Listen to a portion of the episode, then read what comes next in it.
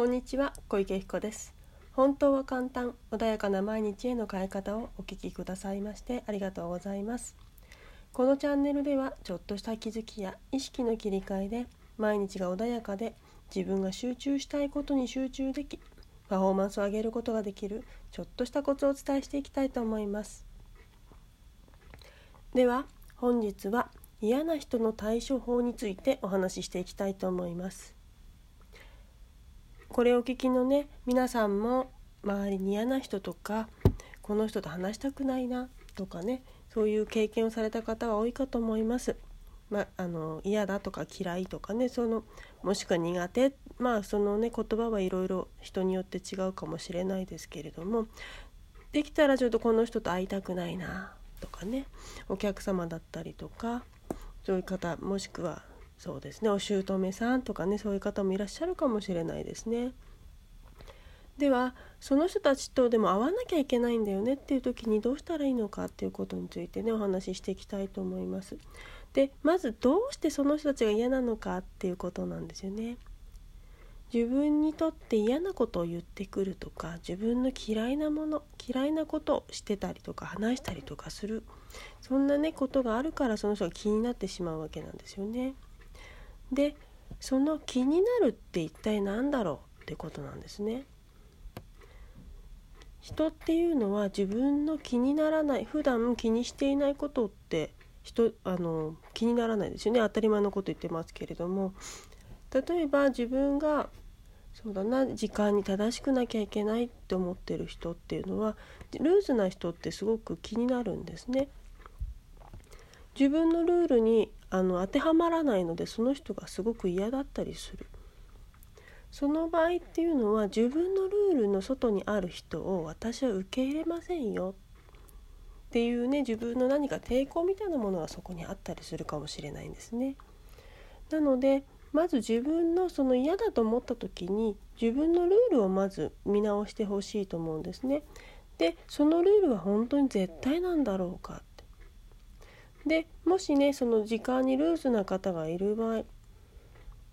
でもちろん仕事が遅れてしまうようなことがあるかもしれないですよね。でその時にじゃあ対処法としてその人おそらく変わらないんですね。人を変えることってなかなか難しくてでじゃあルーズだからってその人本当に仕事できないかっていうとまあそんなことない時もあるんですよね。あの何か才能を持ってたりとかやっぱりその時間にルーズだけどある何か特殊なところですごく才能を持った方っていうのはいるわけなんですねだから時間を守れないからってその人がダメかっていうとそんなことはないというかあの世間でなんだろう成功しないのかというとそんなことは実はないわけなんですね。ただねサラリーマンだった今までの教育の中で時間はちゃんと守りましょうねっていうね教えの中で皆さん多くの方が生きてきたと生きてらっしゃると思うんです。なのでその自分が今まで生きてきた中の常識とずれてしまうからそれが嫌なんですよね。じゃあもし海外に行った時当たり前に電車って遅れたりするんです。で当たり前に何かがあの遅延したりパスポートなんでしょうねうん何か検査するでも何か証明出すにしてもすごく遅いんですよね。でもそれでもみんな待ってたりとか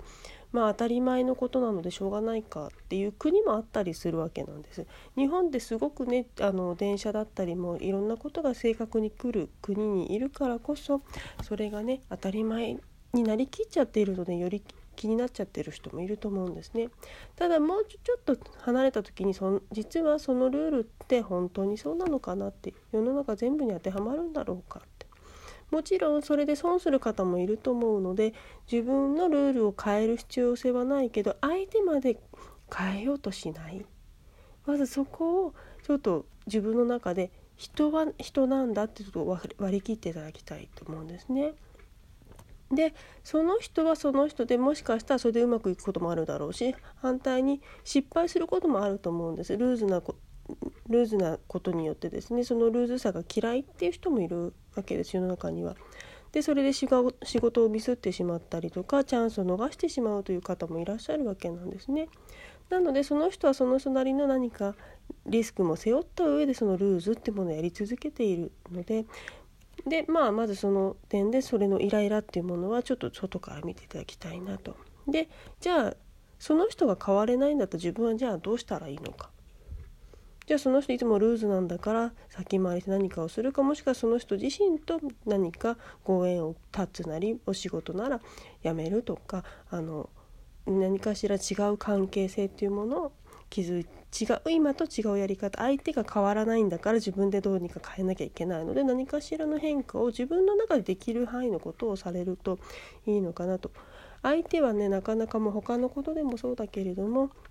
仕事がしないってイライラしたりする時もあるかもしれないそんな時もその人は変われないんですね。っていうのはその人はずっとそうやって生きてきたんです。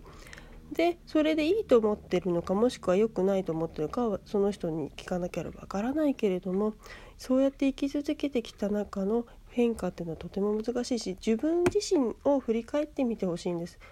人から自分のルールの違うことを相手のルールを押し付けられた時って嫌な思いをしませんか？それと同じことを相手にもすることになってしまうんですね。なので人って自分がね一番正しいって思いがちなところあるんだけれども実はそんなことはなくてみんながみんなその生きてきた中のルールってものがある。なので常識って本当は一体何だろうなっていうのとちょっと立ち返ってみていただければいいかなって思いますね。であとはですねあのまあパワハラ的になんか嫌なこと言ったりとかそういうことをする方もいるかもしれないんですその場合っていうのはまずですねその人はそういうことをしちゃう人なんですね。余裕がなかったりとか自分の何でしょうね。押さえつけないと自分は上に入れないとか恐れとかを抱いてたりとかする方もいらっしゃるわけなんですね。別にそんなね誰か押さえつけなくたって人のことをリードできたりとか人の上に立ってる方ってたくさんいらっしゃるんです。でもそれをできないんですよねその方は。その能力を持ってないもしくはそれをすることでしか人を言うことを聞かせることができない方なんですね。なのであこの人そういうことしかできないんだな。私が悪いわけ。多くの方は自分を責めてしまうんですね。なので自分が悪いわけではないってことを一体ちょっとあの気づいてほしいんですね。その方はそういうやり方でしかできない方なんです。なのでちょっとまあかわいそうだなって少し一回置いてみてください。でも言われるのもちろん嫌ですよね。それは当然だと思います。だけれども自分でいつもああの人いつも怖い私どうしようってビクビクしている自分っていうのにもしいるとしたらそこに気づいてほしいんです。私のせいでいつもってその罪悪感だったりとか私はいつも怒られるんじゃないかって思ってる方っていうのはどうしてもそのような姿勢でいてしまうあのよく犯罪とかでですねあの胸張って歩ってる人の方が実はそういう方って狙われにくいあの抵抗した抵抗されたら犯人も嫌ですからそういう方って襲わないんですよね。でも逆にいつも怯えてる方って狙いやすいんです。っていうように同じようにもしあなたがいつもそういうことが起きるんだとしたらもしかしたらどこかで怯えている姿勢をしていないのか。ああやっぱり私はいつもいじめられるって思ってないだろうか。そこに気づいてほしいんでその時にいやいや本当はそんなことはないんだよ。私は別に悪くないしいつもいじめられる時ってあこういう人にぶつかっちゃうんだって思ってるとそういう人を見つけやすくなっちゃうんですよね。なのでわざわざその人に見つけて近寄る必要性はないので極力離れてください。逃げていいんですよね戦う必要性もないんですよねみんなねあの戦おうとしたり何か自分の改善しなきゃいけないって思っちゃったりする時もあるかもしれないけどもまあ、もうあのもちろんその相手が悪い場合もあるし自分も悪い場合もあるんだけれどもじゃあ完全に相手が何かいつもそうやってパワハラするような方だったりとか嫌なこと言うような人なのかであればもう逃げていいんですよね。なので頑張りしすぎない。で反対にもうちょっといなきゃいけない場合っていうのはああの人ちょっともうそういう人だからっていう自分の中でちょっともう割り切ってください私のせいじゃないんだぞって。で相手にしない。でまあ無視とかはできないかもしれないけどまずそういう時どうしたらいいかというとじゃあなぜあなたがそこにいるのかその会社に居続けなきゃいけないのかその場所に居続けなきゃいけないのか本当にそこから逃げることができないのか避けることができないのか。実は自分で居続けている私がいないだろうか。でもしそれが本当に居続けなきゃいけない場合は私は何のためにそこにいるのかいる理由があるはずなんですよね。お金のためかもしれないし何か夢のために何かしなきゃいけないんだとしたらまずそのお金を得た時にその先に何があるのか。どんなことを得たくてわざわざその場所を選んでいるのかっていうのをちょっと気づいてほしいんですね。でそうすると本当に欲しいものに集中していってほしいんでそうするとだんだんだんだんそういうわけのわかんないものが見えにくくなってきます。今はそういうものに目がいっちゃって本来自分が求めてる幸せっていうものからそれちゃってるんですよね。なのでまずは自分の本当にここにいるたいる理由ってものお金を得るんだったらじゃあそのお金を得てその先にどういう人生を歩みたいのかとか